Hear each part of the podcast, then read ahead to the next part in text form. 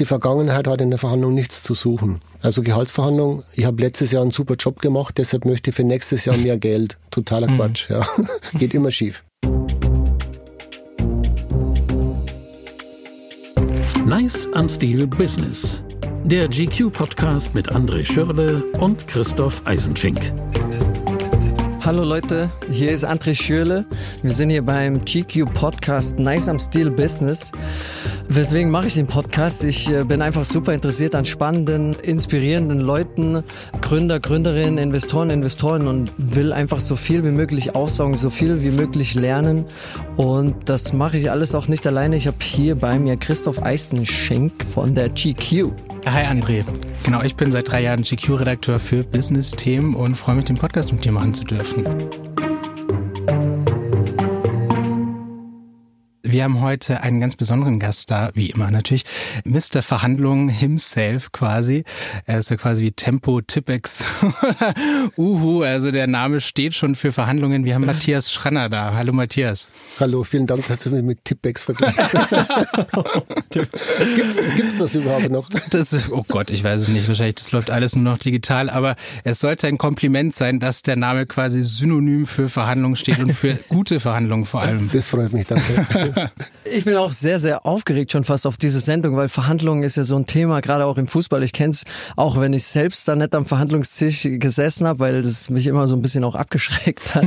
Und dann habe ich immer, das macht ja der Agent, mein Vater war da immer noch dabei und dann hört man immer nur irgendwie die Zahlen. Und deswegen bin ich auch gespannt. Einige Tipps auch gerade in die Businesswelt, wenn man da auch mit Investoren verhandelt. Freut mich, dass du da bist. Vielen Dank für die Einladung. Danke. Da geht's ja manchmal auch richtig zur Sache, oder Matthias, bei Verhandlungen. Also das ist schon kein einfaches Business.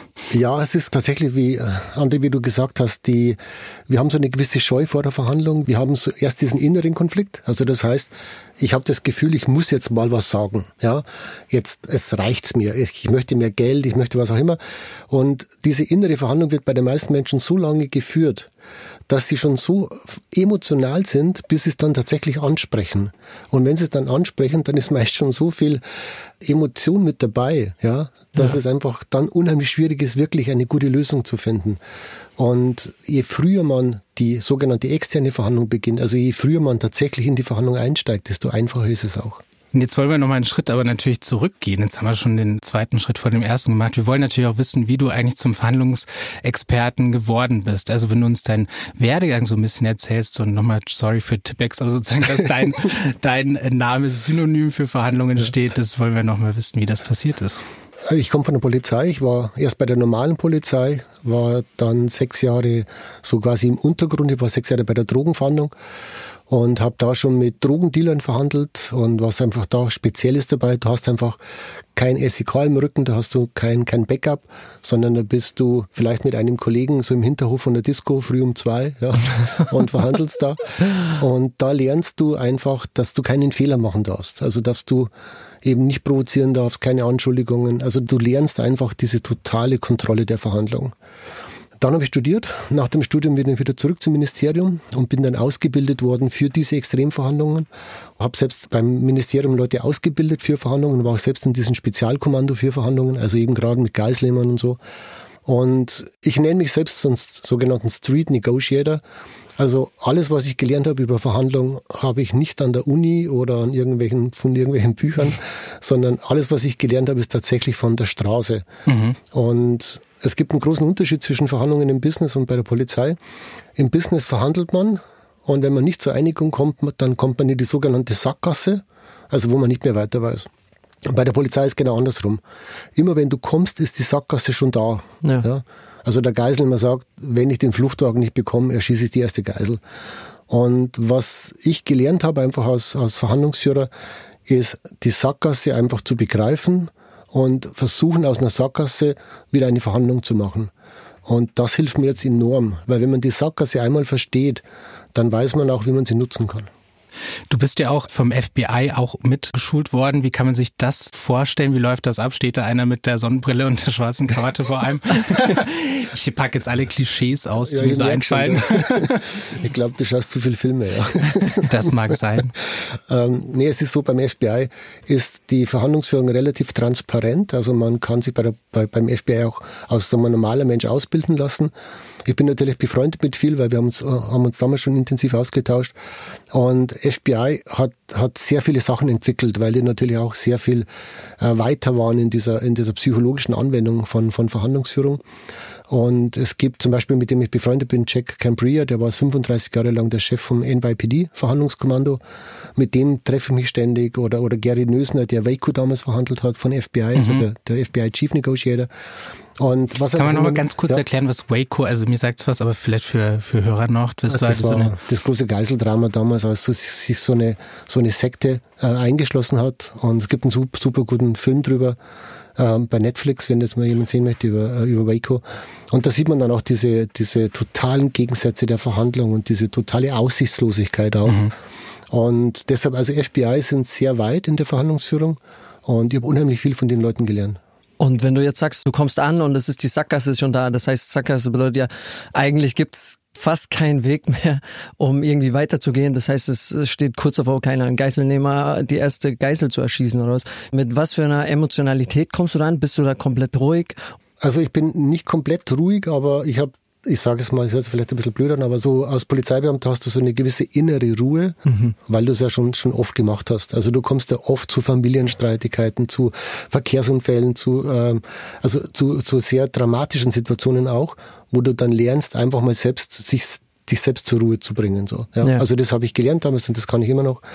Also du beginnst einfach die Verhandlung dadurch, dass du dich äh, einfach vorstellst und dass du einfach das Gefühl vermittelst, dass du das schon oft gemacht hast. Ja, also es ist wie beim Arzt. Du gehst hin und wenn der Arzt sagt, haben wir schon tausendmal gemacht, ja. dann bekommst du das Gefühl, ich bin in guten Händen. Und ähm, also du sagst halt nicht zum Geiselnehmer, ich mag es auch zum ersten Mal, ja, ja. sondern, sondern du vermittelst das Gefühl, ich bin Profi hier, wir kriegen das hin. Ich habe es bisher immer hingekriegt, es werden es wir beide auch hinkriegen. Ja. Also du sprichst von Gemeinsamkeiten, nicht vom Konflikt. Okay, es sind ja meistens aber trotzdem, keine Ahnung, ohne jetzt irgendwas zu wissen, aber Geiselnehmer wahrscheinlich irrationale Forderungen oder irgendwas, was man ja auch eigentlich gar nicht erfüllen kann. Wie kann man ihm dann trotzdem ein gutes Gefühl geben? Ja, die meisten Geiselnehmer sind so wie ihr, die haben es aus dem Fernsehen gesehen. Ja, ja, ja, ja wahrscheinlich ist das so komplett genau. anders. Genau. Und also der normale Geiselnehmer, so wie ich sie kennengelernt habe, die sind einfach total überfordert, oft alkoholisiert, äh, oft ging eben Familienstreit oder sowas voraus. Und die sind einfach total drüber, also über dieser sogenannten persönlichen Belastungsgrenze.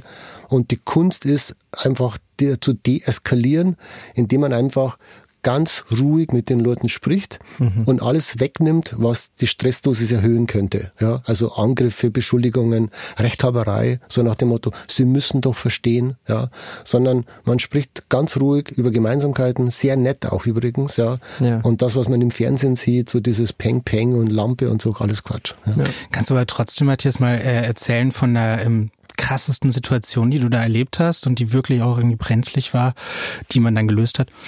Also für mich die schwierigste, die ich in meinem Leben hatte, war, ähm, wir hatten einen Anruf bekommen, da hat, hat, die, hat eine Frau wirklich ins Telefon geschrien, mein Nachbar hat sich vor meinen Augen erschossen. Ich habe gefragt, wo sind Sie? Hat die Adresse gesagt, wir sind da hingefahren. Also ich bin da hingefahren in dieses Gebäude mit dem Wissen, der Nachbar hat sich vor ihren Augen erschossen, also da liegt eine Leiche. So bin ich da hingefahren. Dann kommen wir da rein und dann steht ein Mann am Treppengeländer und schießt auf uns.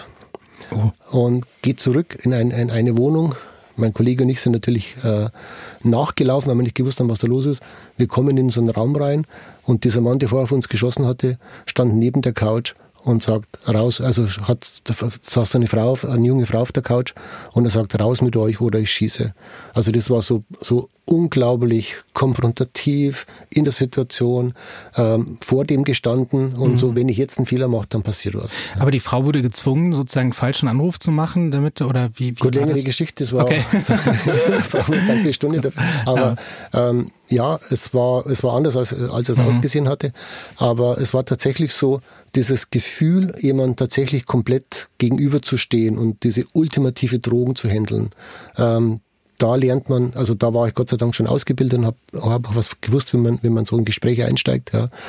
Die normale Reaktion wäre halt zu sagen, nein, ich gehe nicht. Ja. Ähm, also sich festzulegen oder vielleicht irgendwelche eine, eine Überreaktion zu machen.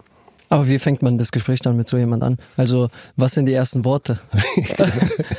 indem man, indem man einfach nicht reagiert, ja. sondern agiert.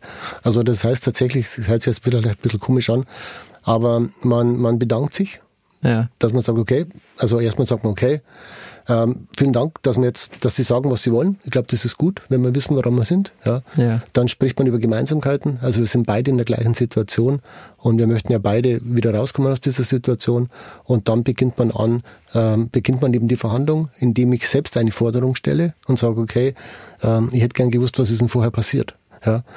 Und es ist immer das gleiche Schema. Also positiver Einstieg, bedanken ist eine ganz gute Möglichkeit, Gemeinsamkeiten betonen und dann selbst eine Forderung zu stellen. Ja, ist, ist wahrscheinlich dann auch bei den äh, Geiselnehmern, äh, wenn du sagst, es sind meistens, äh, ich sag jetzt Amateure, gibt's überhaupt professionelle Geisel? Also so wirklich, die überfordert sind mit der Situation, auch selbst irgendwo reingeraten sind, wie die gar nicht weiter wissen, dann sind die wahrscheinlich auch am Anfang erstmal überrascht, dass es dann so eine Nettigkeit da gibt und das ist wahrscheinlich eine ganz gute, genau, und, gute und Basis. Also alle Verhandlungsführer der Polizei, die ich persönlich kenne, ja. sind alle introvertiert, sind alle sehr, sehr ruhig ähm, haben eigentlich keine Lust zum Reden, sondern ja. sind eher Leute, die einfach gerne ein bisschen zuhören, ein bisschen diesen Dampf, Dampf rausnehmen und dadurch wieder ins Gespräch kommen.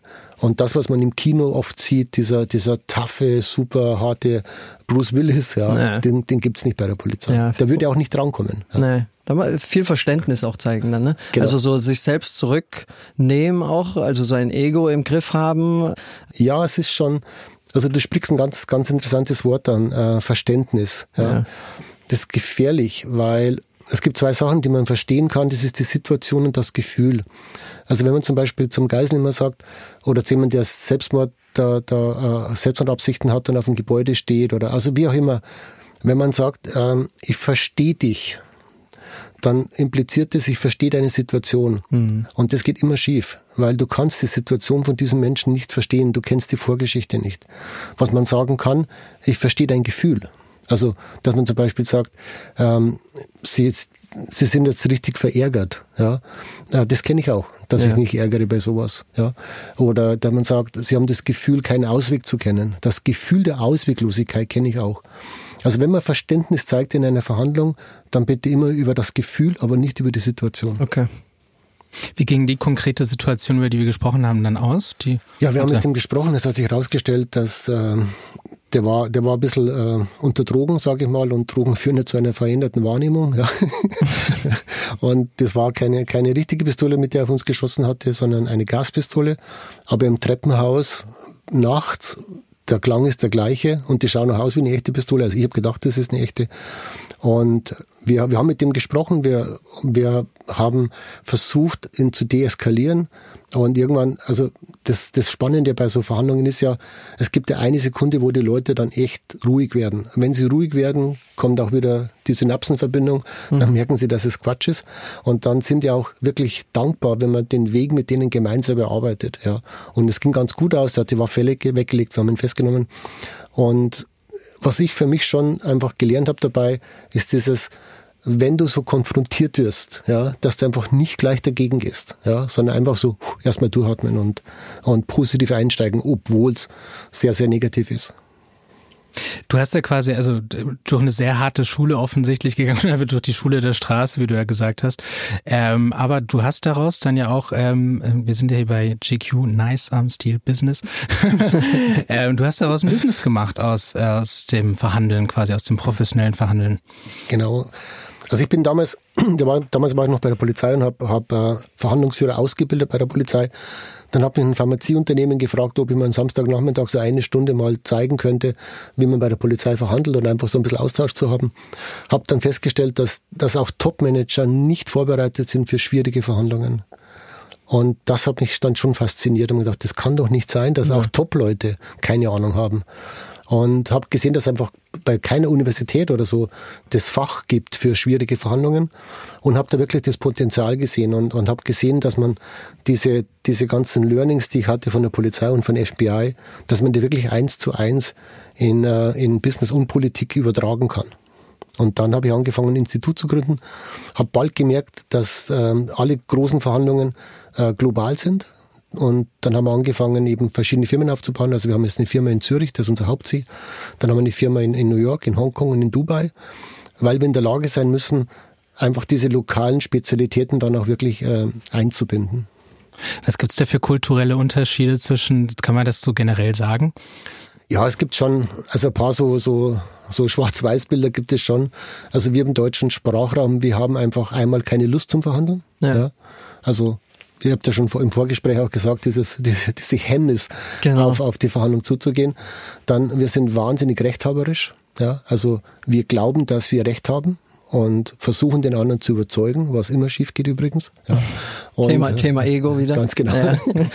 und wir versuchen alles über Argumente zu lösen. Ja, also so, du musst doch verstehen, dass ich recht habe. Ja. Und wenn du das nicht verstehst, dann, äh, dann sind wir stinksauer, ja, ja. weil ich doch recht habe und das da offensichtlich ist. Ja. Also ich gebe es zu, ich war's, äh, der, der im Vorgespräch gesagt hat, wenn ich mal auf dem Flohmarkt stehe, dann habe ich keine Lust zu verhandeln, sag zwei Euro, nimm's einfach mit. Ja. Also das war ich. Aber trotzdem, was ist in anderen Ländern, also wenn man sagt, die Amerikaner oder auch in Hongkong, was ist da das irgendwie, wie soll man sagen, etablierter zu verhandeln? Also in Amerika, also bitte, es sind ganz starke Schwarz-Weiß-Bilder ja. natürlich, aber, ja. aber dennoch, dennoch sind sie, sind sie zum Anwenden. Also in Amerika, was man zum Beispiel sieht, ist diese totale Trennung von Person und Sache. Ja, also die sind du kannst knallhart mit denen verhandeln und nachher gehst du wieder zum Dinner und es ist wieder alles okay. Ja. ja. was wir in Deutschland nicht kennen zum Beispiel. Ja, wenn wir hart verhandeln, dann dann gehen wir, dann gehen wir nachher nicht mehr zum Dinner. Ja, weil, ja, weil jeder persönlich irgendwie angegriffen genau, mit so einem Vollidioten geht ja, nicht genau. zum Essen. Ja. ja. So, das heißt, und was erstaunlich ist in unserer Kultur, wenn wir eine gute Verbindung haben, also eine gute Relationship, eine gute Beziehung, dann verhandeln wir nicht mehr Hardball. Ja, mhm. weil wir kennen uns ja so. In Amerika ist genau andersrum. Selbst wenn man sich super gut kennt, wenn man befreundet ist, geht man in den Verhandlungsraum und verhandelt knallhart ja. und ist nachher wieder Freunde. Ja. Und das ist auch zum Beispiel, was wir in einer, amerikanischen Kultur einfach nicht sehen, dass wir so ein Trump zum Beispiel oder so, ja, das ist für uns so schwer vorstellbar, dass so ein Mann Präsident werden kann, ja. Aber in Amerika ist es nicht die Ausnahme, ja. Also einfach mal drauf zu haben, was Blödes zu sagen und dann doch wieder nett zu sein, ja. Und wir können das nicht, wir nehmen alles persönlich. Und in anderen Ländern einfach so generell, in Holland zum Beispiel, obwohl es ja gar nicht so weit weg ist, ja, die haben einen, einen, einen spielerischen Zugang. Also die wollen das Spiel spielen. Also mhm. Flohmarkt zwei Euro. es geht nicht um die zwei Euro, aber ich will den Spaß haben. Ja. Mhm. Und ich will das Gefühl haben, ich habe gewonnen. Ja. ja. Und wenn es dann für 1,50 kriege oder so, ähm, vielleicht habe ich sogar mehr bezahlt, aber ich hatte Spaß dran. Spaß beim Verhandeln. Ja, genau. Ja. Für Deutsche kaum vorstellbar. Kaum ja. vorstellbar. Wie, wie wichtig ist die Vorbereitung dann, in so Verhandlungen zu gehen? Also auch den Gegenüber irgendwie einschätzen zu können oder wie wichtig ist es wirklich, alles zu wissen, bevor man reingeht? Du kannst nicht alles wissen und deshalb sollte man sich auch nicht so vorbereiten. Es gibt zwei Arten der Vorbereitung. Die eigene Vorbereitung, also du musst wissen, was du willst, klar, Ziel. Ja. Ähm, wenn du komplex verhandelst, also mit vielen Beteiligten und so, dann musst du auch die Strategie vorbereiten, also wann schicke ich wen rein und so. Ja. Und ein paar Taktik musst du vorbereiten. Also möchte ich vor der Verhandlung über E-Mail zum Beispiel schon einen sogenannten Anker setzen. Was man nicht machen darf, man darf sich nicht mehr über die Gegenseite vorbereiten. Das war früher mal. Ähm, in dieser globalen digitalen Welt geht's einfach nicht mehr. Was viele machen leider, die verhandeln mit sich selbst vor der Verhandlung. Also gerade wir im deutschen Kulturraum, wir machen uns wahnsinnig viel Arbeit mit, mit unserer Vorbereitung, was mir wichtig ist. Und weil wir so gut sind in der Vorbereitung, bereiten wir auch gleich vor, was für den anderen gut ist. Ja. wir denken dann, für ihn mit. Genau, wir denken für ihn mit, ja. Und dann sind wir total enttäuscht, wenn der unsere geniale Vorbereitung nicht anerkennt. Ja. ja. Und das ist echt ein Problem bei uns. Also das heißt, man darf tatsächlich nicht mit sich selbst verhandeln, sondern mit dem Gegenüber. Also eigene Vorbereitung ja, Vorbereitung der Gegenseite nein. Also man bereitet sich auch nicht auf äh, so Eventualitäten vor, okay, wie reagiere ich, wenn der das und das sagt, das nee. ist ganz schlecht. Weil das ist ja so ein bisschen eigentlich, das gesunder Menschenverstand, wenn man den irgendwie, würde einem ja sagen, so, das ist doch gut, wenn ich mich da irgendwie vorbereitet habe auf das, was der sagen könnte. Aber ich bleibe einfach bei meiner Position immer. Da würde ich dich gleich fragen, wenn ihr ein Gegentor bekommen habt, habt ihr dann alles über den Haufen geworfen und die Strategie geändert? Nein, da, nee, ja, es ist ein gutes Beispiel. Ja. Genau dann ist es das Wichtigste, bei seinem Plan zu bleiben. Ganz genau. Ja. Ganz genau. Und ich finde es immer faszinierend, wenn so ein Trainer nach einem Fußballspiel gefragt wird, wieso haben sie das Spiel verloren? Die sagen immer das Gleiche. Wir haben nicht unser Spiel gespielt. Wir ja. haben uns das Spiel des Gegners aufzwängen lassen.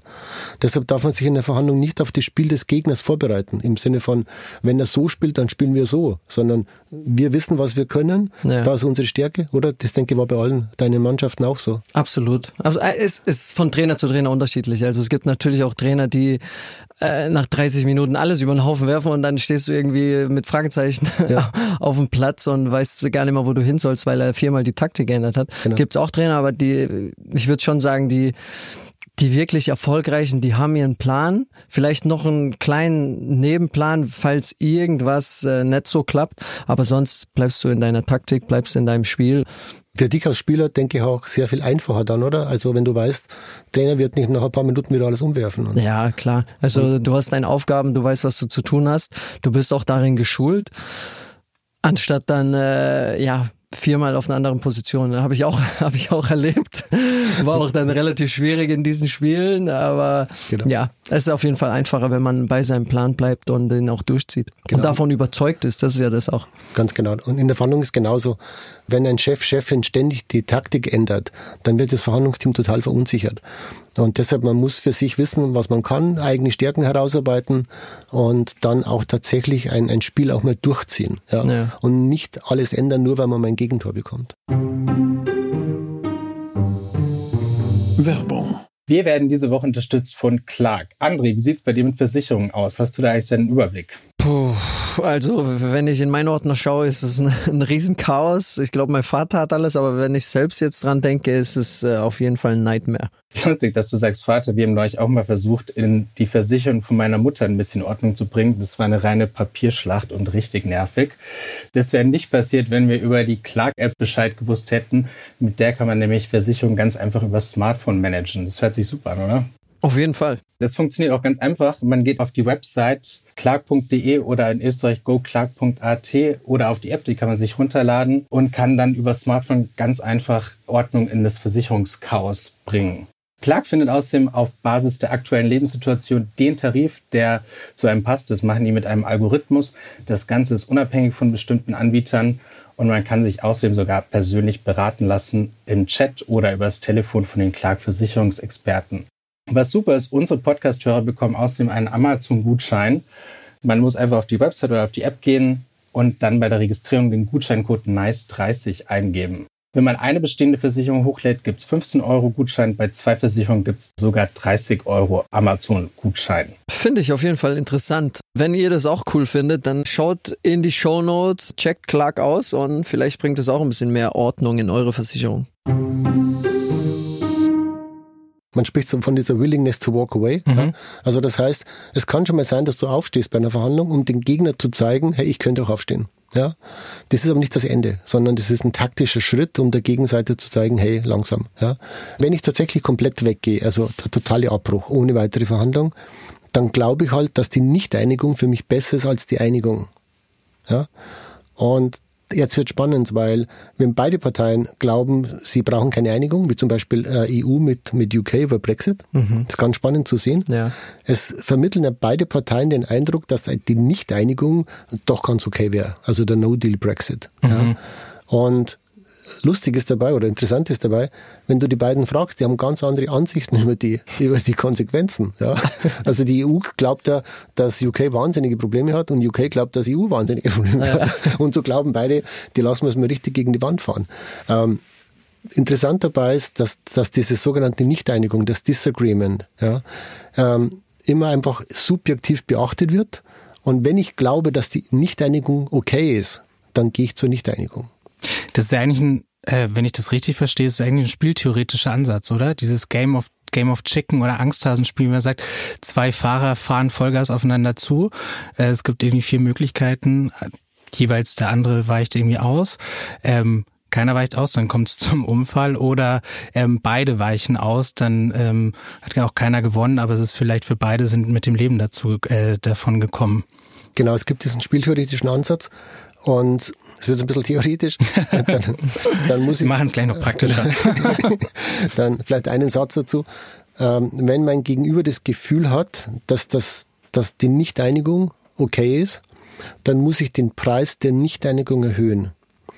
Das heißt, ich muss die Angst vor der Nichteinigung so dramatisch machen, dass er sagt, okay, ich gehe doch lieber wieder in die Verhandlung. Ja. Und dann wird's, dann sind wir in dieser hohen Kunst der Verhandlung. Dann muss ich versuchen, tatsächlich über meine, mein Netzwerk, über Social Media, über alles, was ich zur Verfügung habe, mhm. bei der Gegenseite eine gewisse, in Anführungszeichen, Angst zu schüren. Wenn du nicht kommst, dann wird werden die Konsequenzen schlimmer sein, als wenn du an den Verhandlungstisch kommst. Ja, das ich zum Beispiel jetzt auch äh, im Thema Fußball. Also es, ist, es kommt ja auch immer darauf an, wie sehr willst du diesen Deal. Also du gehst im Vornherein klar. Also zum Beispiel jetzt äh, beim Vereinswechsel bei mir in meiner Karriere, zum sagen wir von Leverkusen nach Chelsea. Chelsea ja. war mein absoluter Traumverein und ich wollte den Deal unbedingt. Also ich wollte es unbedingt und man will dann natürlich auch nicht alles preisgeben, man will das auch nicht sagen, dass man das unbedingt will, weil das äh, verschlechtert die Verhandlungsposition ja ungemein. Und dann äh, geht es ja auch darum, trotzdem das, äh, das meiste Gehalt irgendwo rauszuschlagen. Und äh, dann ist es, hatte ich oft Schiss davor, vor diesem Punkt, also wegzugehen oder auch mein, mein, mein Agenten dann zu sagen, okay, wir gehen jetzt mal weg von dem Deal, aber wir wollen das trotzdem machen und äh, dann gibt es zum Beispiel im Fußball keiner, man streut irgendwelche Gerüchte in die Öffentlichkeit. Ganz genau. Ähm, keine Ahnung, ist noch äh, Manchester United an, äh, an dem Spieler interessiert, um zu schauen, wie die Reaktion auf der Gegenseite ist. Aber dieses, dieser Schritt wegzugehen, wenn man einen Deal unbedingt will, ist äh, ja, schwierig. Genau so ist es. Und du, du, du sagst es ja auch. Es ist, also dieses Weggehen ist ja nicht nur, dass du das Geld nicht bekommst, es ist ja auch, äh, der hat es jetzt vielleicht nicht geschafft, in, zu, zu Chelsea zu gehen. Genau. Und jetzt muss er bei Leverkusen bleiben oder so, ja. ja. Und so, so Alaba mit Bayern München oder so, ja. ja. Das sind ja so Sachen, die werden ja dann in der Öffentlichkeit mitverhandelt und jeder guckt drauf und gibt natürlich auch seine Kommentare ab. Ja, ja absolut. Alaba ist ja das aktuelle Thema, ne. Der äh, wir haben es eben gerade schon besprochen, sind ja beide am Ende, Ende Verlierer in der Geschichte, weil es äh, weil es so aussieht, dass keiner es hinbekommt. Alaba steht irgendwie Geld geil da, wo, wobei wobei es wahrscheinlich gar nicht so wirklich ist, aber dadurch, dass alles sich so lang hinzieht, in die Öffentlichkeit kommen, sieht's äh, dann immer blöd aus. Ja, also er hat mit Sicherheit einen Fehler gemacht weil wenn ich in eine Verhandlung einsteige, muss ich sie auch irgendwann wieder zumachen. Also je länger ich eine Verhandlung offen lasse, desto höher ist logischerweise die Wahrscheinlichkeit, dass, es, dass sie auch geleakt wird, dass ja. andere darüber reden, dass es in die Öffentlichkeit geht. Und was David Alaba aus meiner Sicht komplett falsch gemacht hat, wenn du reingehst und sagst zu Bayern, ich möchte bleiben unter diesen Bedingungen oder ich gehe unter diesen Bedingungen, dann muss es aber auch machen. Ja. ja. Aber reinzugehen und sagen, ich würde gerne bleiben, aber nur wenn ich angeblich 25 Millionen bekomme, ansonsten gehe ich weg. Und jetzt äh, ist, guckt, also was hängen bleibt, ist, er ist geldgierig, ja, ähm, sein Berater ist ein, ein was, hat, was hat der Hönig gesagt, ein Piranha irgendwie. Pir Piranha hat er gesagt, ja. genau. Und er ist nicht gegangen. Also ja. guckt, es schaut so aus, als ob er eigentlich weg, weg wollte, aber ihn dann doch keiner wollte und jetzt muss er weiter beim Bayern spielen. Ja. Blickt man denn überhaupt auf so ähm muss, ja. muss. schönste, schönste überhaupt eigentlich, aber er muss da bleiben. Wie blickt man denn als Verhandlungsexperte wie du Matthias auf so öffentlichkeitswirksame Verhandlungen? Wir haben jetzt schon über Brexit gesprochen, über hier ähm, Fußballdeals. Ähm, schlägt man da manchmal den, die Hände über den Kopf zusammen und sagt, das sind ja nur Stümper am Werk? Ähm, ich muss zugeben, ja, das passiert schon oft, ja. Weil, also immer wenn eine Verhandlung in die Öffentlichkeit geht, ist ja eh schon was falsch gelaufen, ja. Und klar, so eine Verhandlung wie Brexit oder so, die kannst du ja nicht, nicht so lange geheim halten. Aber was schon ist, diese ständigen Vorwürfe, diese ständige äh, Wiedervertagen und so. Ähm, ich denke, dass, dass Bürgerinnen und Bürger auch irgendwann den Anspruch an die Politik haben, Sachen auch zu lösen. Ja, also dafür sind sie auch gewählt. Und wenn die nie etwas lösen, dann denkt man, was machen die eigentlich den ganzen Tag? Und ich denke schon, dass, also zu deiner Frage, ja, es ist manchmal einfach so, so einfache Prinzipien der Verhandlung, wo man sagt, hey, das, das muss doch jeder, das müsste doch eigentlich jeder wissen in dieser Position. Aber zurück zu meinem, meinem Statement vorher. Ich bin überrascht, dass auch Topmanager und Top-Politiker es nicht gelernt haben, mhm. unter Druck zu verhandeln, ja. Und dann einfach auch nicht wissen, was sie machen müssen. Ich denke man gerade in solchen einflussreichen Positionen, dass sie wirklich, wie du sagst, das einfach gelernt haben sollten. Unter Druck, das ist ja auch das wirklich Schwierige, wenn alle drauf schauen, dann das wirklich zu können. Und was man jetzt auch sieht, finde ich, ist, die, also diese Generation von CEOs, die jetzt in, in, in der Verantwortung steht, also so die ganzen C-Level-Leute, die sind fast alle C-Level geworden nach der Finanzkrise. Das heißt, die sind seit zehn Jahren oder seit über zehn Jahren sind die nur haben die nur Sonnenschein gehabt. Sind mhm. nur, es ist immer nur besser geworden. Ja. Und die haben die letzten zehn Jahre einfach schlichtweg nicht gelernt, was Krise ist. Was ja. Krise. Und plötzlich total überfordert und, und dann tatsächlich komplett irrationale Entscheidungen. Aber dann fangen wir doch mal, machen wir es doch mal äh, konkret irgendwie. Äh, wahrscheinlich werden wir jetzt nicht hinbekommen, dass wir eine das, das Seminar, das du äh, anbietest, quasi hier in unserem Podcast abspielen. Aber gibt's äh, oder fangen wir mal an vor einer Verhandlung. Wie komme ich in das richtige Mindset? Was was sollte ich da vorher, was sollte ich davor machen? Also genau wie wie, wie André gesagt hat, ähm, will ich das? Also will ich das wirklich? Wenn ich es nicht wirklich will, darf ich nicht verhandeln, weil es gegenüber sofort merkt, da, da ist irgendwas falsch. Ja. ja. Also will ich das wirklich? Ähm, ich muss mir das Ziel überlegen, also was möchte ich haben? Also ich sage mal, ich will zu Chelsea. Ja. Ich will pro Monat, ich sage, ich, ich will pro Jahr 100 Millionen verdienen. So, ja. Ähm, die Frage ist dann, was ist meine sogenannte Schmerzgrenze? Wo würde ich sagen, nee, da gehe ich einfach nicht runter. Und das muss ich vor der Verhandlung schon festlegen. Okay. Also wenn du sagst, ich sage es mal, unter 10 Millionen pro Jahr gehe ich da einfach nicht hin. Mhm. Ja. Vielleicht gar nicht wegen Geld, aber wegen, wegen Ansehen, Reputation oder was auch immer. Ja. ja. Ähm, dann muss ja doch 10 Millionen die Grenze sein. Was man nicht machen darf, man darf diese Schmerzgrenze während der Verhandlung nicht verändern. Weil es passiert oft in Businessverhandlungen. Ich sage einfach 10 Millionen ist meine Schmerzgrenze. Und dann baut die Gegenseite richtig Druck auf. Ja. Und dann denke ich mir abends im Bettchen, naja, neun Millionen ist auch okay. und wenn du, wenn du so denkst, dann hast du verloren. Ja? Mhm. Also dann musst du einfach diese Willingness to walk away haben und musst sagen, okay, dann stehen wir eben auf. Ja? ja. Das zweite ist, ähm, bin ich in einem sogenannten Single Game, also sehe ich den anderen eh nie mehr wieder, ja, oder bin ich im Repeated Game, also äh, bin ich an der, an der, an der Beziehung zur Gegenseite auch wirklich interessiert, ja, und darauf bauen sich dann die Verhandlungsstrategien auf. Es gibt so fünf große Strategien, die ich dann mir aussuchen kann und in denen ich mich dann auch bewegen kann. Und was ich dann mache, also erst Ziel, dann Strategie und dann kommt die Taktik. Taktik wäre zum Beispiel, wer verhandelt. Ja, also du gehst nicht selbst rein, sondern du schickst einen Berater rein. Ja, ähm, Zeitpunkte, wann verhandeln wir? Ist es besser, schnell zu verhandeln? Ist es besser, später zu verhandeln? Also dann gibt es viele Elemente, die ich dann taktisch benutzen kann, um dann tatsächlich zum, Erfolg, äh, zum Erfolg zu kommen. Vorbereitung, Ziel, Strategie, Taktik. Mhm. Gehört natürlich auch viel Erfahrung dann auch äh, dazu. Ich weiß nicht, du hast es natürlich gelernt und alles, aber es gibt ja, gab wahrscheinlich auch Verhandlungen, die äh, du als äh, Verlierer irgendwo am Anfang äh, rausgegangen bist, von denen du gelernt hast, oder? Oder ist es so, lernt man aus, aus diesen äh, Verhandlungen, die dann vielleicht gescheitert sind? Oder ist es... Äh ich weiß nicht, ich, ich bin am überlegen, ob Erfahrung überhaupt gut ist in einer Verhandlung. Ja. Weil ich sehe da viele erfahrene Leute, die aufgrund der Erfahrung einfach falsche Entscheidungen treffen, weil ja. es halt letztes festgefahren mal, sind. Festgefahren, genau. Ja. So nach dem Motto, der Geiselnehmer letztes Mal hat auch nicht geschossen, ja. Ja, okay. Und, ja. und wir sehen das ganz oft im Business, dass einfach gerade erfahrene Leute ähm, immer auf die Vergangenheit reflektieren mhm. und vielleicht gar nicht sehen, dass sich schon wieder was verändert hat. Ja? ja. Und also wir, wir versuchen immer, wenn wir Verhandlungsteams zusammensetzen, ich versuche immer einen, einen Verhandlungsführer oder Führerin zu finden, der keine Erfahrung hat in dem. Also die frisch reingehen, ja. die nicht so viel wissen und vor allem die mit der, mit der Historie nichts zu tun haben. Weil wenn du jemanden reinschickst, der die ganze, die letzten Jahre schon dabei war, die sind so wahnsinnig angreifbar. Da sage ich aber, André, du hast doch letztes Jahr gesagt. Ja? Und, ja, okay. und dann gehst du schon hoch wie ihn. Ja? Also, also es, hat, es hat einen großen Vorteil, in der Verhandlung, wenn man weiß, wie die Verhandlung funktioniert. Also man muss die Tools kennen, also diese Werkzeuge. Ja? ja. Wie setze ich eine Agenda? Wie lehne ich eine irrationale Forderung ab? Also so Sachen muss man können. Aber ich finde nicht, dass man, dass man viel Erfahrung in dem Bereich haben muss. Vielleicht sogar im Gegenteil. Ja. Okay. so ein bisschen frisch, so auch so eine gewisse Neugierde, Ja, also so. Genau. Ähm, ja, ich glaube, das ist wie beim, wie beim Spiel. Ich weiß nicht, ob du mal in ein Spiel reingegangen bist mit dem Gefühl, hoffentlich spielen wir unentschieden. Ja, nie. Nee, siehst du. Nee. also, Ja. also heißt in der Verhandlungsführung, du gehst da nicht rein und sagst, ich will Win-Win. Ja. Ja. Also Win-Win ist ja unentschieden. Ja. Ich meine, so Champions League Bayern gegen Chelsea oder so, äh, Ja. 0-0, schaut doch kein Mensch an.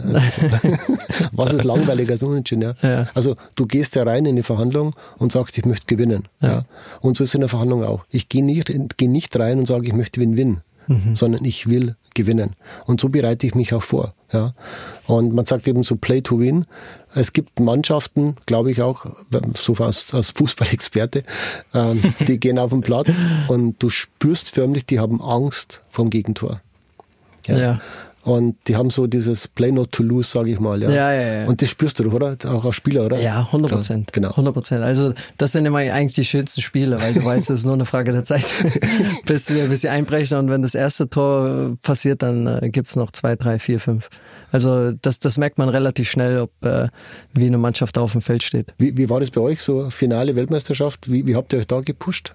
Ja, also eigentlich gar nicht mehr gepusht. Also das war, du, ich erinnere mich an den Blick in dem Bus zum Stadion und du, man schaut sich natürlich an und gerade in dem Spiel war ja die, die Nervosität bei jedem, selbst äh, Spieler, die alles erlebt haben, war ja extrem hoch, aber du, du hast so in die, in die Gesichter geschaut und äh, eigentlich wusste jeder, dass wir gewinnen. Also sowas, äh, man hat so ein Gefühl gehabt, okay, hier, eigentlich dürfte niemals was anbrennen, weil wir das unbedingt wollen. Klar, Argentinien will's auch in dem Augenblick. Da, da sind dann äh, Nuancen, die das entscheiden. Und trotzdem hatte ich das Gefühl, so in, in dem Bus und in der Kabine, dass da, ja, dass die Mannschaft unbedingt will. Mhm.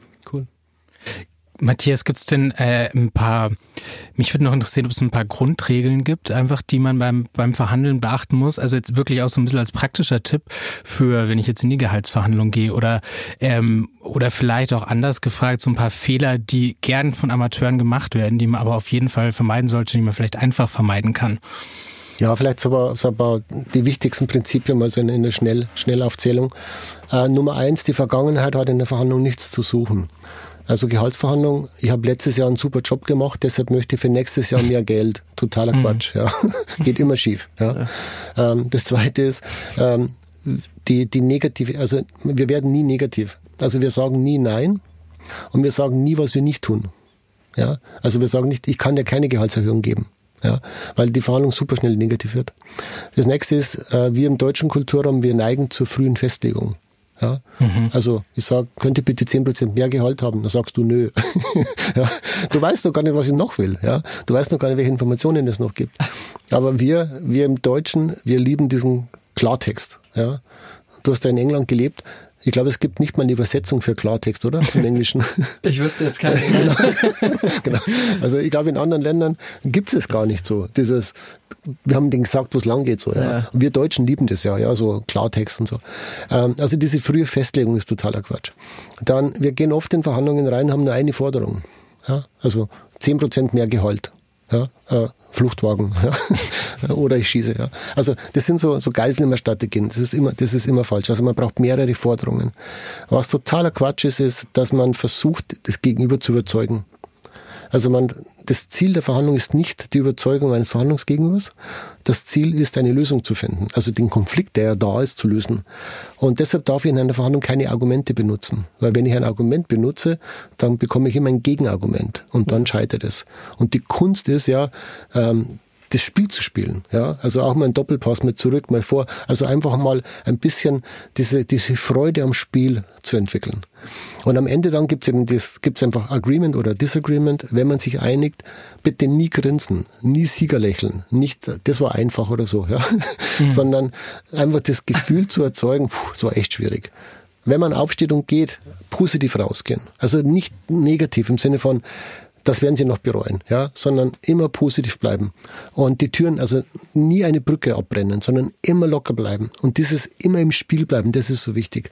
Und wenn jemand gegen Tor fällt, weiterspielen, ja, nicht, nicht das gleich wieder alles ändern, sondern einfach, okay, ich kenne meine Stärke, ich bleibe jetzt dran und gebe richtig Gas. Ich finde es spannend, weil das genau eine Sache ist. Ich beschäftige mich viel mit der, ich habe es jetzt schon zweimal gesagt, das Thema Ego. Und das, glaube ich, führt so oft in solchen Verhandlungen, kann ich mir vorstellen, dass es, dass es scheitert, dass es negativ wird, dass Leute rausstürmen und äh, frustriert sind, weil man viele Dinge sehr, sehr persönlich dann nimmt und äh, äh einfach so Verhandlungen ganz schnell auf eine negative Schiene kommen. Und dann äh, ist es ja eigentlich unmöglich, sich dann irgendwie zu einigen und will man dann ja auch gar nicht mehr, weil man diese Persönlichkeiten nimmer hinter sich lassen kann. Ganz genau. Und, und ähm, ich frage ich frag meine Leute immer so, also bei so Seminaren oder so frage ich immer, meine erste Frage ist immer, sind Sie schon mal enttäuscht worden in einer Verhandlung? Dann sagen alle ja. dann sage ich, okay, super, dann habe ich alle mit, habe ich nur Anfänger hier, ja. Weil ähm, wenn ich enttäuscht werde, heißt das, dass ich bestimmte Erwartungen hatte. Und ja. die Erwartungen sind immer verbunden mit dem Ego. Total. Ja, weil ich glaube, dass meine Vorstellung richtig ist. Ja. Und was ganz gefährlich ist zum Beispiel ähm, so Fairness oder so. Ja? Also ich habe eine bestimmte Vorstellung von Fairness. Also ich weiß, was richtig ist. Ja. ja. Und jetzt glaube ich, dass mein Verhandlungspartner die gleiche, ähm, die gleiche Vorstellung von Fairness hat und dann geht schief. Ja. Also das, wie du sagst, das Eigenego auf den anderen drüber stülpen, sondern ja. nach dem Motto, ich weiß, was gut für dich ist. Ich weiß, genau. dass ich richtig liege. Du musst es nur noch verstehen. Ja. Total. Ja. Und dann geht schief. Ego, ja. Ego also alle guten Verhandlungsführer, die ich kenne, sind total, die können ihr Ego einfach rausnehmen. Ja.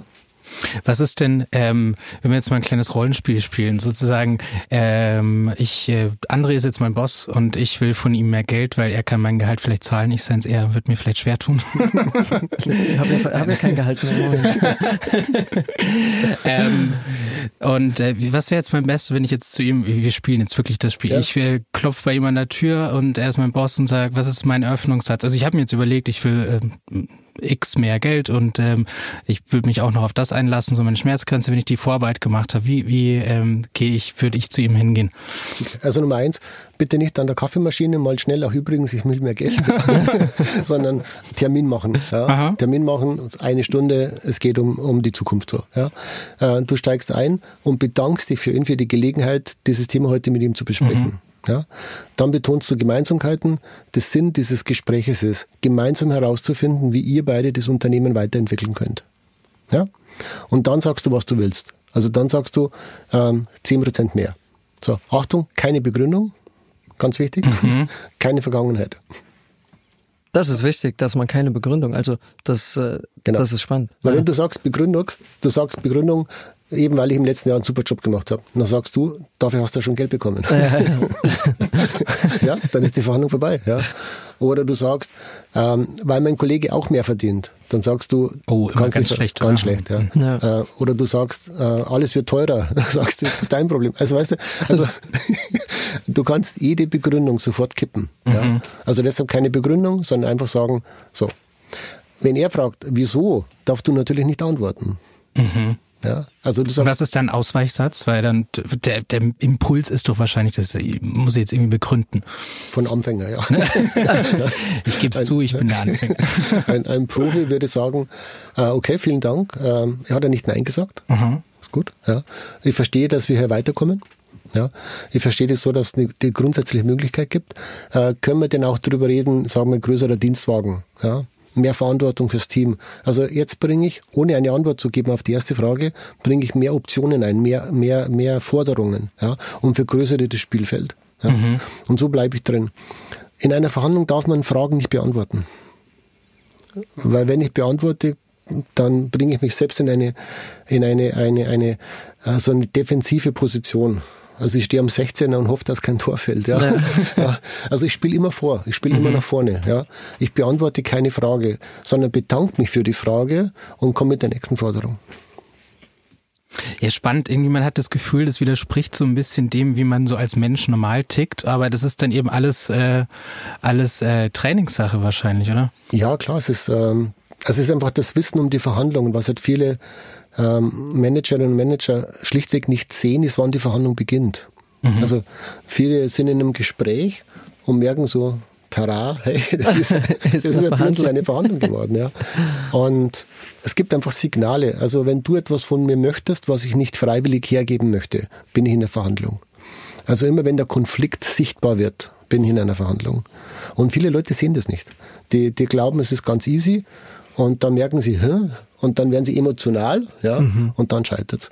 Mhm. Und deshalb, die Frage ist immer, wann beginnt's? Und sobald eine Verhandlung beginnt, also ich sage es mal, sobald ich aufs Spielfeld gehe, bin ich anders, als ich neben dem Spielfeld stehe. Ja. ja.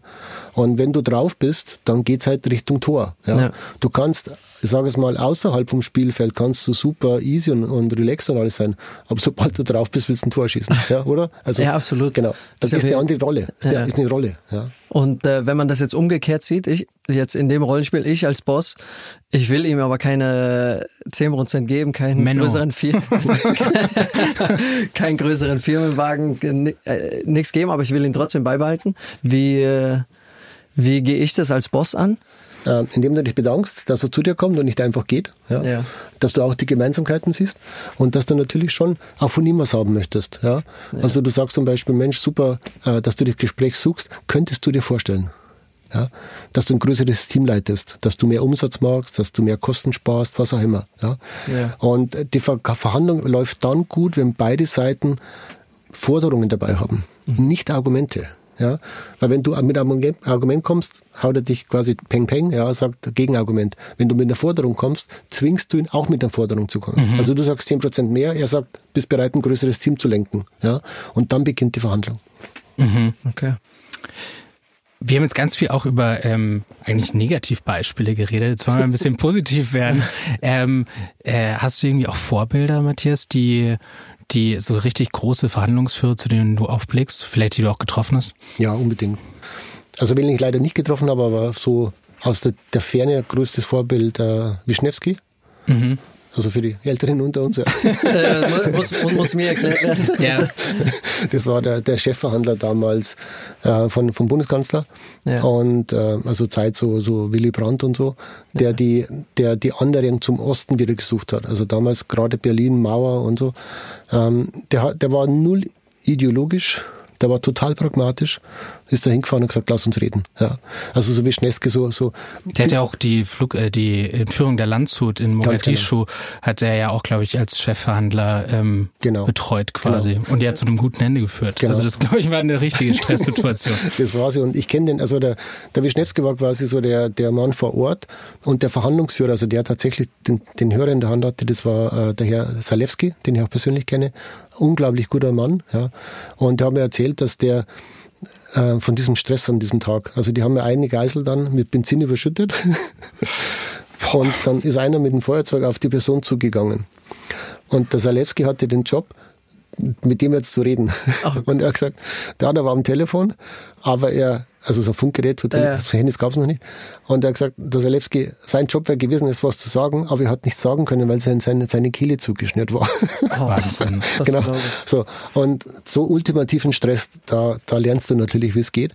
Und von den anderen, also wenn ich, wenn ich persönlich getroffen habe, ähm, definitiv Horst Telczyk, mhm. der, den, der die Verhandlung zur, zur deutschen Einheit verhandelt hat im Hintergrund. Ja, mhm. Unglaublich brillanter, äh, unheimlich äh, smarter Mann. Ja. Wenn ich kennengelernt habe, äh, John Kornblum, der ehemalige Botschafter hier in mhm. Berlin, der das Ende von Jugoslawienkrieg mit Milosevic verhandelt hat. Ja. Ich habe kennengelernt zum Beispiel David Petraeus, wie man ein Team im Stress führt. Ja. Äh, ich habe kennengelernt Rasmussen, der, der die Ost, also der, die, die Osterweiterung der, der, der EU verhandelt hat. Ähm, also ich habe unheimlich schlaue Leute kennengelernt und wenn du mit denen Leuten sprichst, dann, dann siehst du bestimmte Muster, was die haben. Das wollte ja. ich gerade fragen. Was haben die, was haben die so gemeinsam? Die haben alle den gleichen Einstieg. Jetzt sind wir gespannt. ja, jetzt, äh, Diese Kunstpause. da, jetzt, tada, jetzt freue ich meinen Tusch. Genau. Kann man vielleicht so einen Jingle einspielen? Ja, ja, genau. Oh, da haben wir auch sehr schöne. nee, Zu was, denen kommen wir später. Was alle machen, ähm, die, die geben dir das Gefühl, dass du der Held bist und sie gar nicht wichtig sind. Ja. Mhm. Also die machen sich selbst unheimlich klein. Immer. Also die kommen zum Beispiel, letztes Mal hatte ich einen getroffen, auch einen von dieser Top-Liga, der hat am Handy gezeigt, dass ein Haus renoviert, ja, und welche Fehler er dabei macht. Ja, okay. Ja, schauen Sie ja schon, das ist mein Haus, schauen Sie, was ich da wieder falsch gemacht habe. Da, habe ich das Ding falsch gezeichnet, das haben das Dach falsch draufgesetzt. Also so. Und du denkst, Mensch, ist der nett. Ja. ja. Und dann lässt du dein Schild runter. Ja. Dann denkst du, Mensch, ist der nett, mit dem kann ich ganz normal reden. Und dann wirst du unvorsichtig. Mhm. Also was die alle machen, die machen sich im ersten Satz total klein. So, ähm, Mensch, Herr Schauner, jetzt hätte ich den, den, den Eingang fast vom Hotel nicht gefunden. So, denkst du. Ja. So, also reden über eigene Fehler oder oder oder oder so ähm, ja so kleine Versagen auch so ja ähm, letztes Mal einer Mensch heute habe ich meiner Tochter schon verhandelt habe da schon verloren so ja und dann geben sie dir das Gefühl dass du der Held bist Mensch ich habe ihr Buch gelesen ja faszinierend so und da denkst du tara ja. Ego ja. ja, und und das können diese Leute die geben dir das Gefühl dass dass du wahnsinnig wertvoll bist, unheimlich respektiert bist und dann fangen die an mit dir zu reden und was die alle haben, die haben, die, du hast das Gefühl, du bist mit diesen Leuten in so einer Käseglocke, so einer Bubble, ja. Du kriegst von außen nichts mehr mit, du bist mit denen jetzt in, in wirklich in so einem geschützten Raum.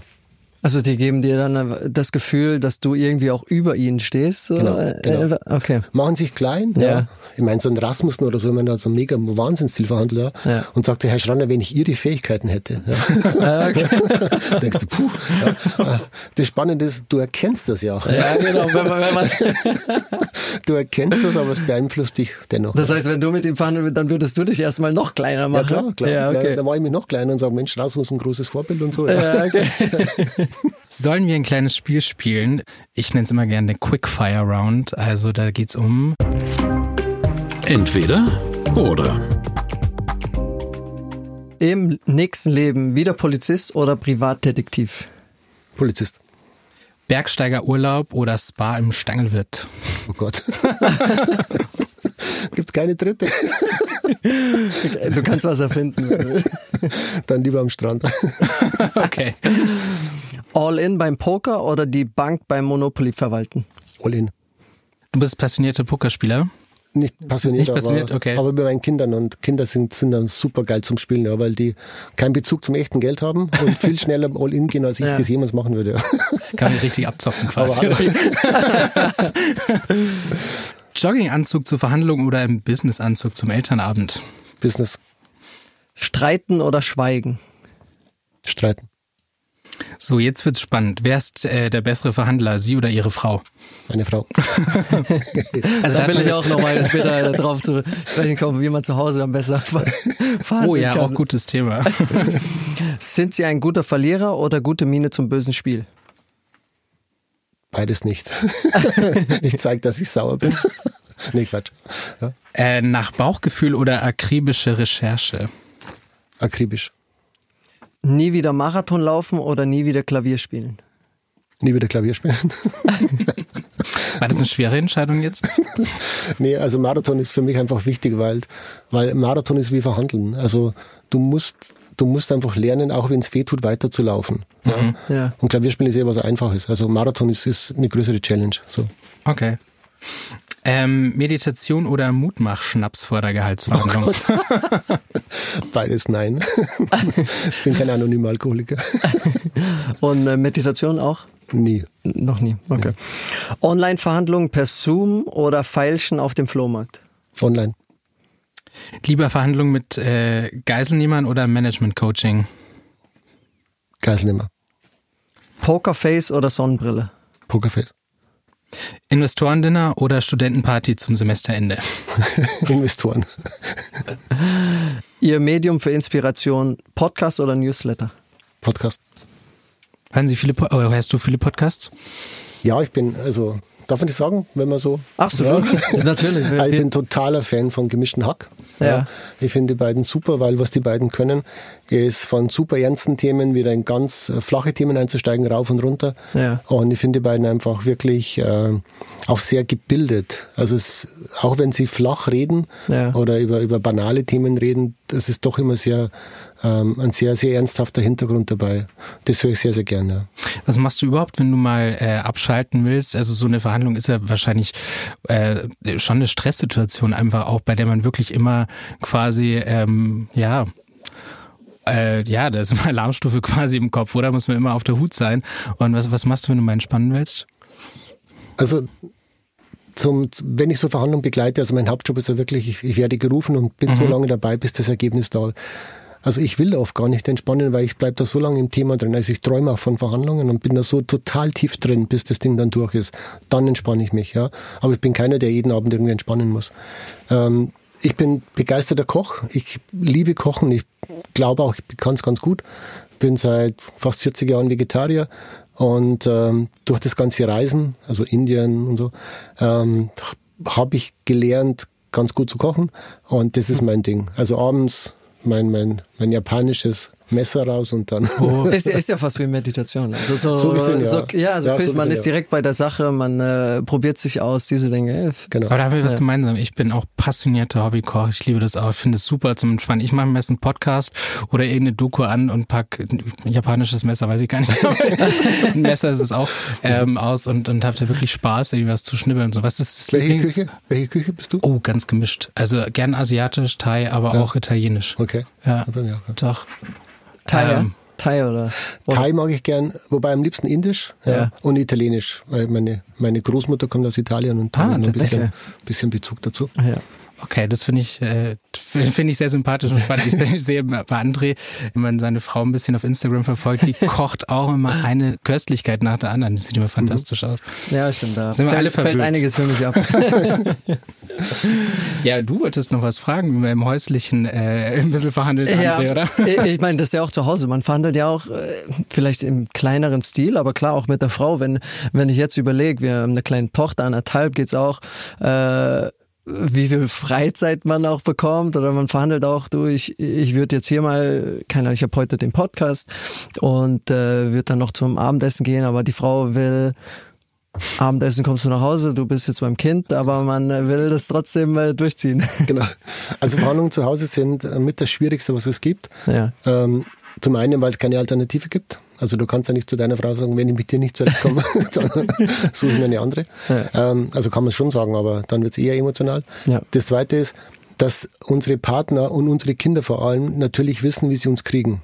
Also die wissen genau, auf welchen Schalter sie drücken müssen, damit wir rauf oder runter gehen. Also damit sie bekommen, was sie wollen oder damit wir uns dann ärgern. Ja. ja. Und als Papa von vier Kindern kann ich sagen, es ist einfach manchmal so, so, so spannend, einfach zu sehen, dass man denkt, hey, woher wisst ihr das? Ja, also wie, wie könnt ihr das wissen, dass ich, dass ich darauf anspringe? Ja?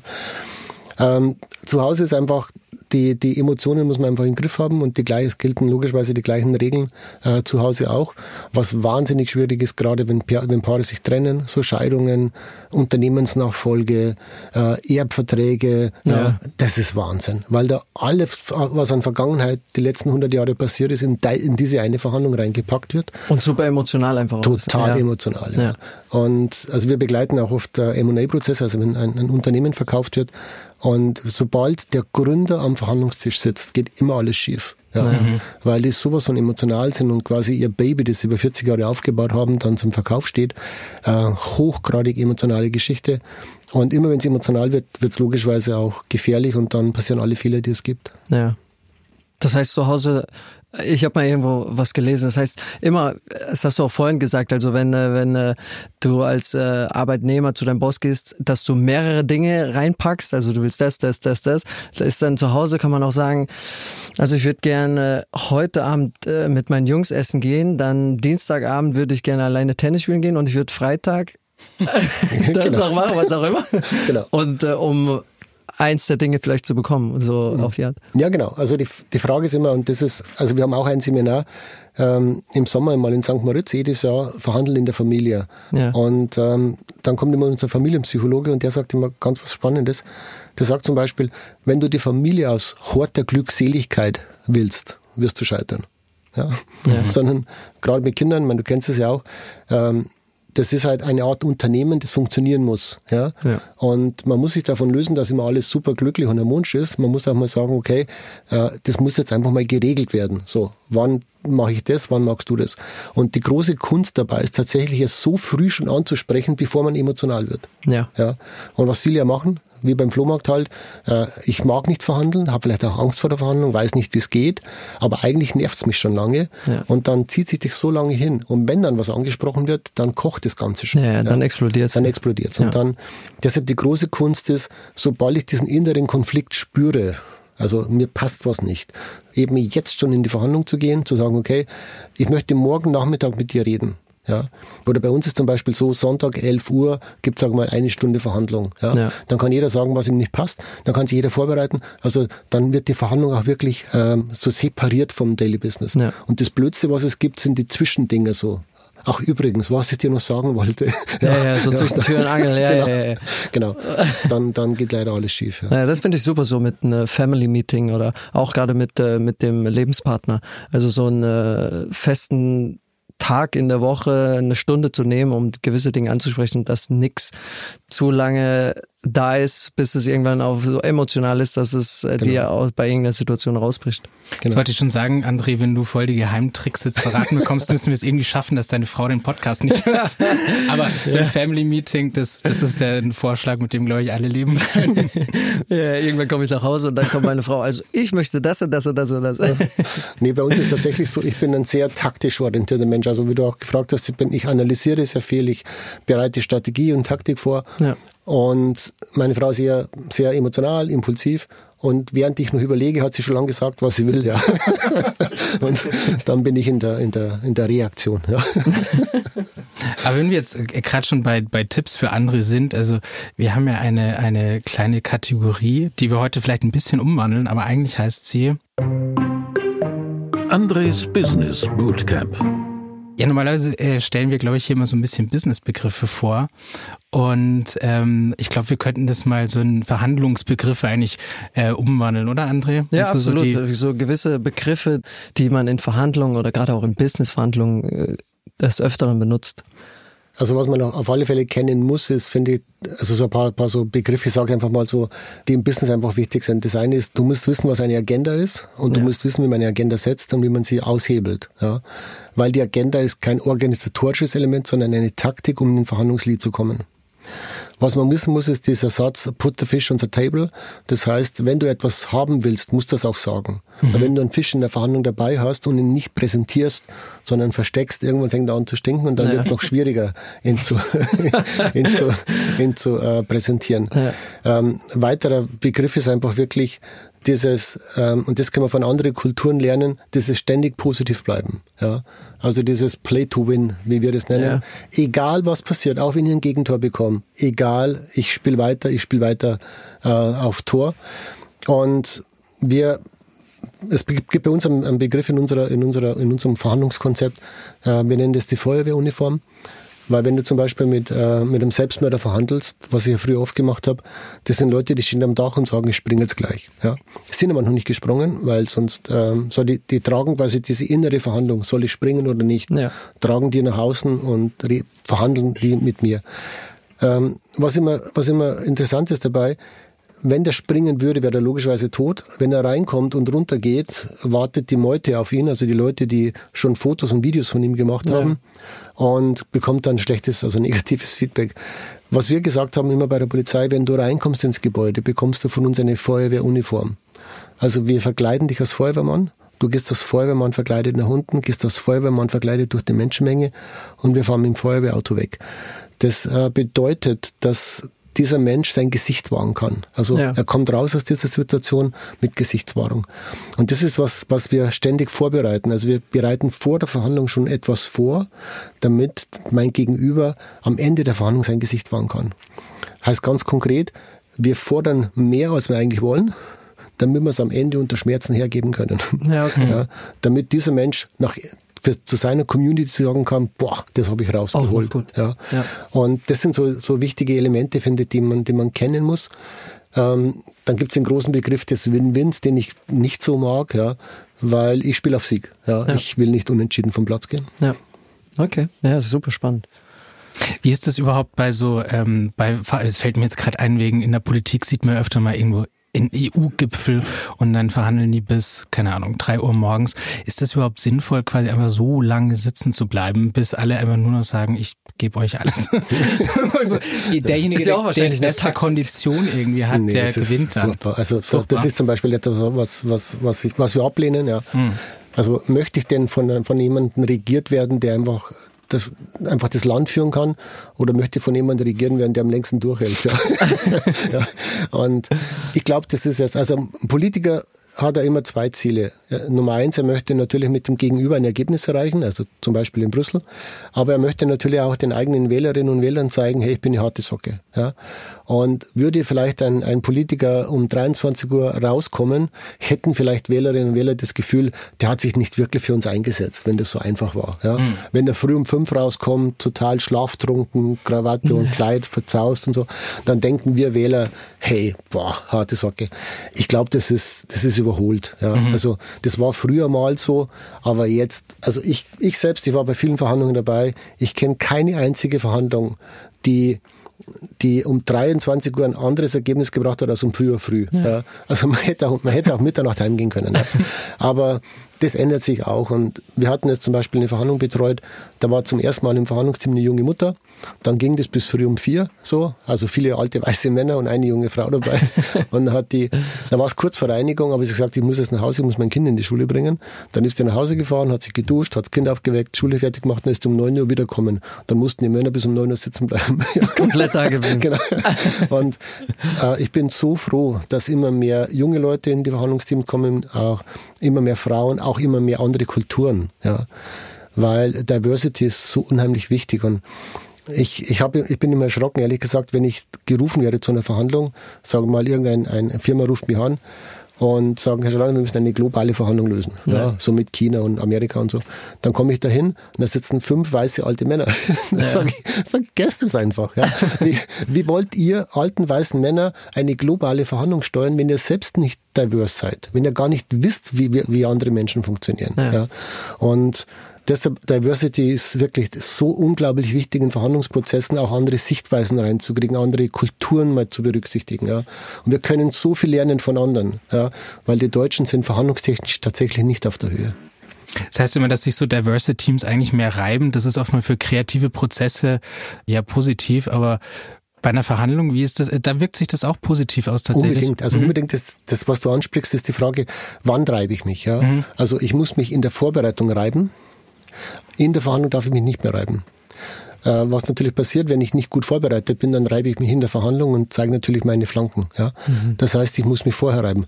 Aber durch das vorherige Reiben ja, äh, hast du sehr viel mehr, äh, kommst auf sehr viel bessere Ideen. Also zum Beispiel der Horst Helczyk hat es bei uns gesagt, als die die Verhandlung mit Gorbatschow vorbereitet haben. Die haben einfach nicht nur Diplomaten reingeholt, sondern die haben alle reingeholt, die, die, die einen Bezug zu Russland hatten. Ja, also Leute, die bei ihm zu Hause, also einfach Leute, die, ähm, ich sage es mal, äh, Leute vom Reinigungspersonal, von, von vom Pflegepersonal, also Leute, die aus Okay. Russland kommen oder, und hat mir gesagt, wie denkt ihr denn so? Ja, und das war, es war wirklich, das war, war faszinierend, wie der, Herr- wie der Herr Telczyk das vorbereitet hat, in der Vorbereitung sich bewusst zu reiben. Ja, hätte er zehn Diplomaten reingeholt, hätten alle zehn Diplomaten das Gleiche gesagt. Ja. Ja. Und durch dieses, durch diesen Mix haben, sind die auf ganz neue kreative Ideen gekommen, was ausschlaggebend war, um dann mit Gorbatschow auch zum Ergebnis zu kommen. Ja. Also das, diese Reibung ist unheimlich wichtig. Ja. Wir haben immer noch eine Kategorie, wo wir einen Blick in die Zukunft werfen wollen. Blick in die Glaskugel. Ich habe immer dann eine kleine Geschichte dabei, die sich dann als massiv falsch erwiesen hat, so eine kleine Anekdote. Und dann bitte ich den Gast, also in dem Fall dich, Matthias, doch mal selber eine Prognose abzugeben, gerne zu deinem Spezialgebiet. Ich habe auch eine Anekdote zur Verhandlung dabei, die ist auch gar nicht so alt. Das war Liam Fox, der britische Minister für internationalen Handel, hat Ende Juli 2017 gesagt, dass ein Freihandelskommen mit der EU die einfachste Sache der Welt sein wird. Gut, da kann man jetzt drüber streiten, ob das eingetreten ist. Aber jetzt wollen wir dich mal bitten, gib mal, was Verhandlungen angeht, eine bessere Prognose ab. Die Prognose war ja nicht an die Leute am Tisch gerichtet, also nicht zu den europäischen Verhandlungspartnern, sondern waren das eigene Volk gerichtet.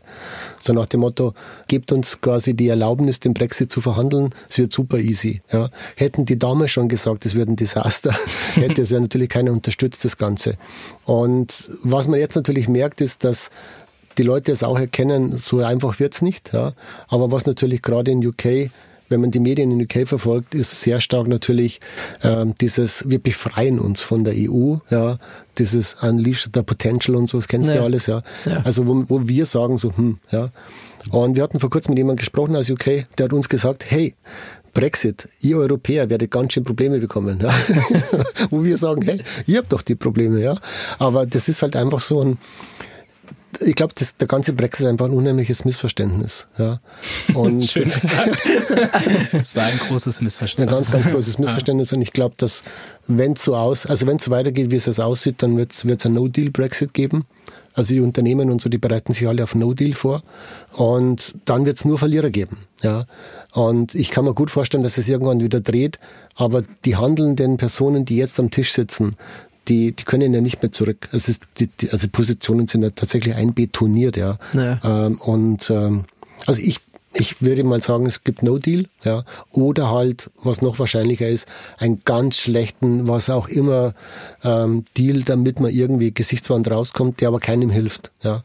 Und dann sind wir halt wie gerade mit mit Covid-19 in Deutschland tausend verschiedene Regelungen, wo keiner weiß. Keiner weiß, was wirklich. Darf ich jetzt übernachten oder nicht? Oder komme ich wieder zurück? Oder werde ich eingesperrt? Oder, ja. Ich habe wirklich noch eine, eine Frage. Körperhaltung in Verhandlungen. Also äh, ich kenne es beim Fußball, ist, man, man spielt damit auch gerne, äh, weil wenn, wenn du siehst, so die, die, die Jungs hängen irgendwie drin, dann äh, gibt man schon ein Bild ab und die andere Mannschaft sieht sowas auch. Ist es bei Verhandlungen auch wahrscheinlich extrem wichtig? Also verschränkte Arme oder gewisse Dinge, sollte man darauf auch achten?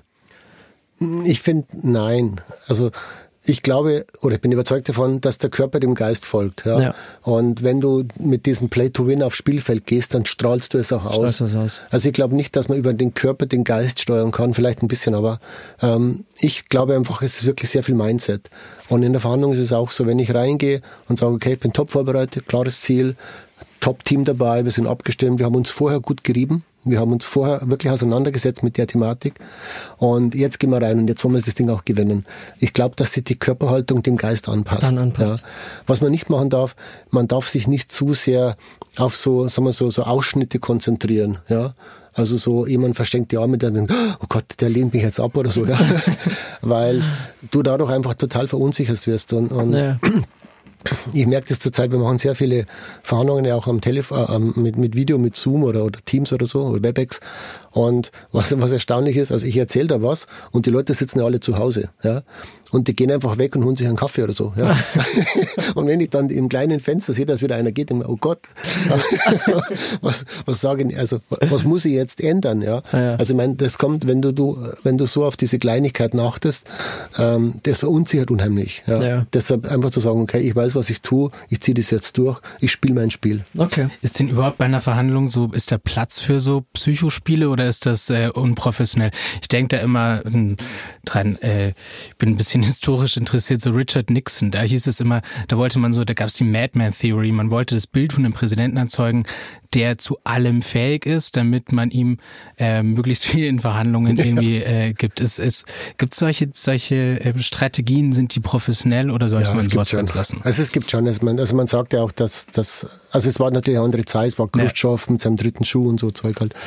Ähm, man sagt ja auch, dass, dass Donald Trump dieser Madman-Theorie mhm. angehört und dass der, äh, ich finde zum Beispiel gar nicht, weil ich finde, der macht immer das Gleiche. Ja. Also normalerweise in unserem Kulturkontext ist ja so, wir verhandeln, wenn wir nicht zum Ergebnis kommen, dann kündigen wir einen Vertrag. So, also die Konsequenz kommt ja am Ende. Ja. Der Trump dreht ja um. Also der kündigt ja den Vertrag und sagt, lass uns jetzt neu verhandeln. ja. Und eigentlich gut, ja. Ähm, aber wir Deutschen sagen, der spinnt. Denke, ja. Der ist, ja. Gut, der spinnt natürlich in vielen anderen Sachen. aber das ist zumindest so vertretbar. aber ich glaube nicht, dass, er, dass, das, dass das so Psychospiele sind. Was er Trump sehr stark macht, ob man es mag oder nicht, er ist halt dadurch, durch sein Twitter, ähm, durch seine Tweets ist er halt so unglaublich wichtig geworden, dass wir seinen Tweets immer folgen. Ja, und seine Tweets wären ja eigentlich egal, wenn es keine retweeten würde. Ja, aber durch das Retweeten ja, äh, bekommt er so eine Aufmerksamkeit und bestimmte Themen. Und ich meine, wir sind jetzt äh, vier Wochen vor oder dreieinhalb Wochen vor der Wahl. Ähm, es gibt ja viele, die sagen, er wird wieder gewählt, ja, weil er die Themen bestimmt, ja, und weil Sleepy Joe, wie er ihn nennt, ja, einfach nicht aus dieser aus dieser defensiven Haltung rauskommt. Also Psychospiele kann man machen. Ähm, wir lehnen es ab, mhm. wir lehnen Tricks ab, wir lehnen die ganzen Manipulationstaktiken ab, weil du einfach dich selbst verlierst dann, ja sondern was wir schulen, ist eine ganz große Klarheit. Also was will ich? Ja? Was ist mein Ziel? Was ist meine Strategie? Was ist meine Taktik? Gar nicht so wichtig, was die anderen machen. Ja? Ich spiele mein Spiel. Ich spiele auf Sieg. Ich will ein Tor schießen. Punkt. Matthias, vielen, vielen Dank. War super spannend. Danke, dass du da warst. Vielen Dank für die Einladung.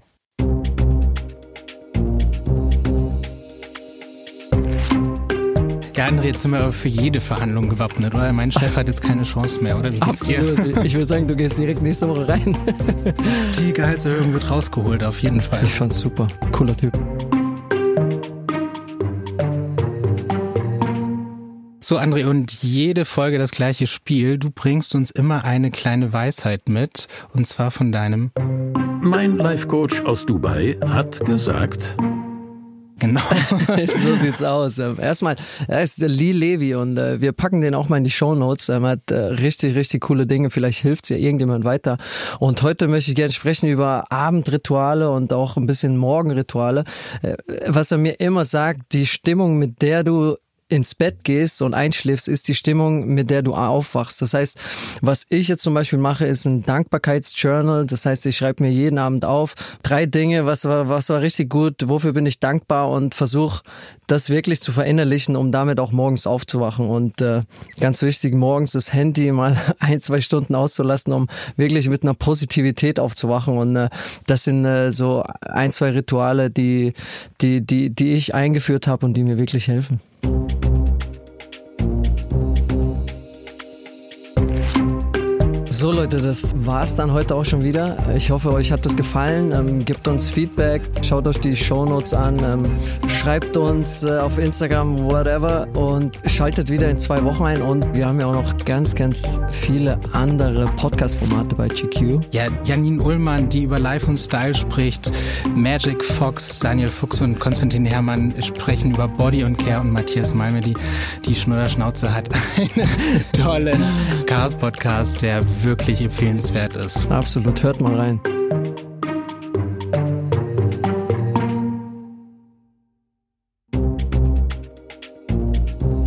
Das war Nice am Stil Business. Der GQ-Podcast mit André Schürle und Christoph Eisenschink. Mehr Themen rund um Karriere, Performance und Leadership findet ihr auch auf gq.de in unserem neuen GQ Business Hub. Die GQ gibt es auch als Heft zu kaufen. Überall da, wo es Zeitschriften gibt.